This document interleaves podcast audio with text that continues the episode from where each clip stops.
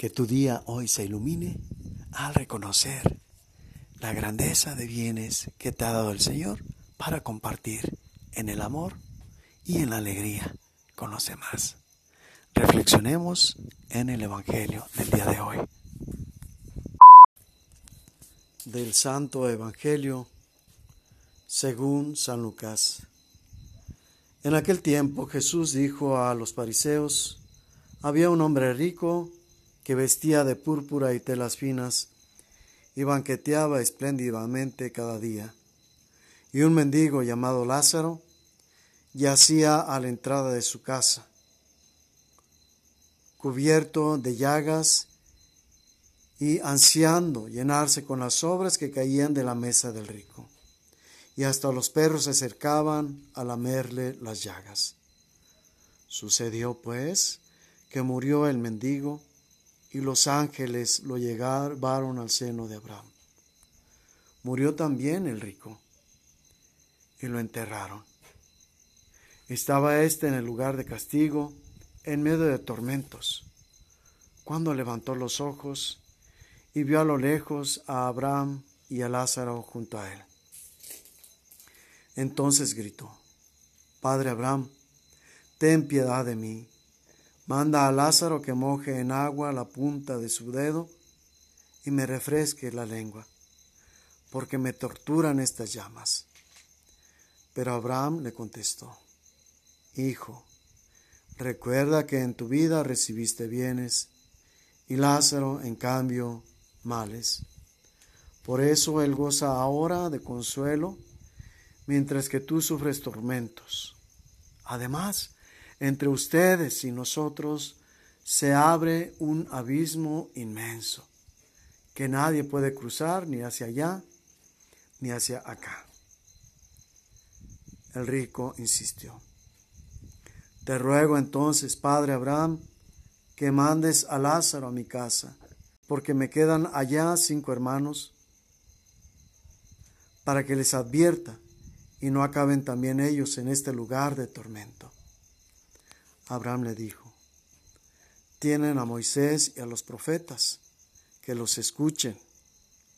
Pero el rico replicó, no, padre Abraham, si un muerto va a decírselo, entonces sí se arrepentirán.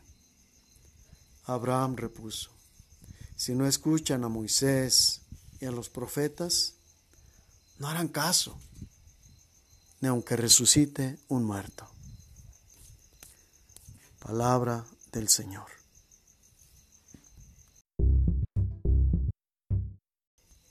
Pareciera que en este relato los bienes son causa de ir al lugar del castigo y los sufrimientos son causa de ir a disfrutar de la gloria eterna. O bien aquellos que la pasan bien, que no tienen privaciones, pareciera que se van al lugar de castigo mientras aquellos que viven las privaciones al lugar del reino de los cielos. Y no es tan fácil la situación. Sin embargo, no podemos negar que muchas personas piensan de esta manera. El problema no es el dinero, el problema no, es los, no son los bienes. Puede haber quien no tenga dinero, que sea pobre y ciertamente vive en medio de los sufrimientos, pero si se pasa quejando, no le sirve de nada. Lo mismo que a la inversa. Si alguien que tiene bienes verdaderamente lo sabe compartir, no hay razón para que vaya al lugar del castigo, como dice la Escritura. Porque comparte los bienes y la misma Escritura dice, al que tenga poco se le quitará aún ese poco que tiene y se le dará al que tiene más.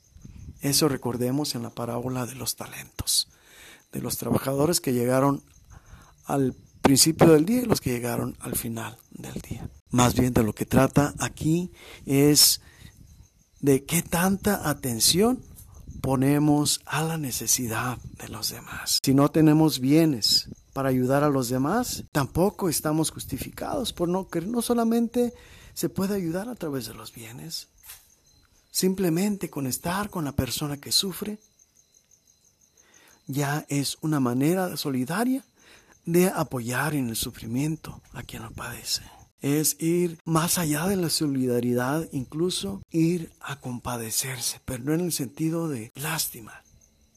No se trata de esa compasión, sino más bien en el sentido de verdaderamente sufrir con aquel que está sufriendo, sufrir por lo que le está sucediendo. Y aun cuando no tengamos la posibilidad material o económica para ayudarla a salir adelante, le damos nuestro apoyo moral.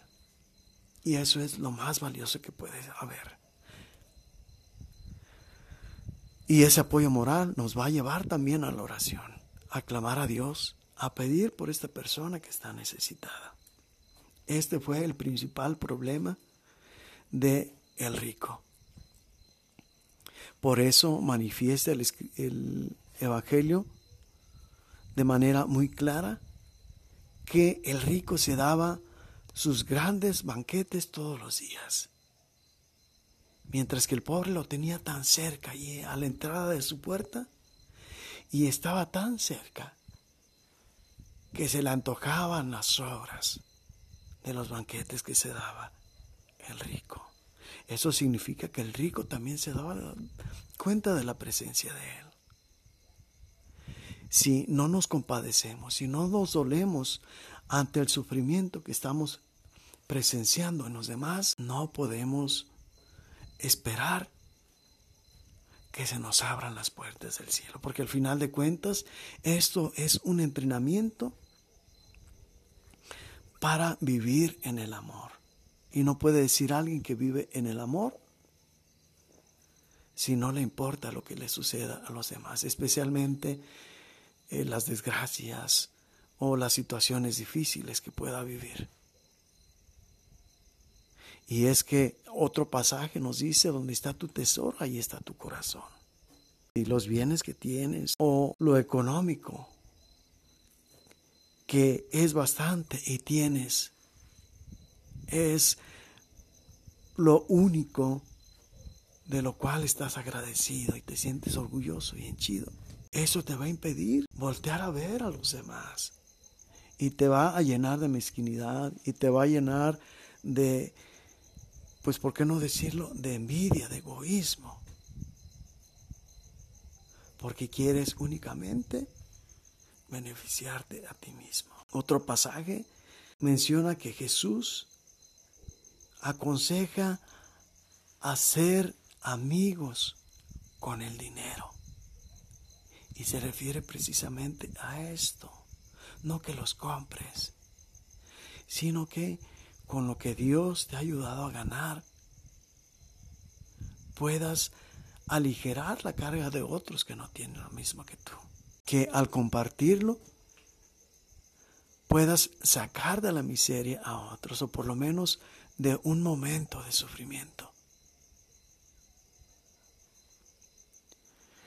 Por eso en este relato, Abraham le dice a este rico, ni siquiera, si no escuchan a los profetas, es decir, si no reconocen lo que la palabra de Dios manifiesta y nos da para tener un mejor estilo de vida, agrega, no escucharán ni aunque resucite un muerto. Donde está tu tesoro, ahí está tu corazón, pero también es cierto que los bienes nos ciegan y no podemos ver más allá de nosotros mismos. Que Dios nos ayude primero para reconocer que lo que tenemos proviene de Dios, como dice San Pablo. Y si todo lo que tenemos lo hemos recibido, ¿de quién nos vanagloriamos? En este caso, al contrario, si agradecemos a Dios reconociendo verdaderamente que proviene de Él lo que tenemos, entonces vamos a poner al servicio de los demás, que también son hijos de Dios. Eso que Dios nos ha dado. Donde hay un corazón generoso, allí hay un testimonio de amor. Ahí está la prueba fehaciente de que verdaderamente se ama. Y quien ama no puede dejar de compartir ese amor con los demás y quien vive en el amor está capacitado para entrar al reino de los cielos.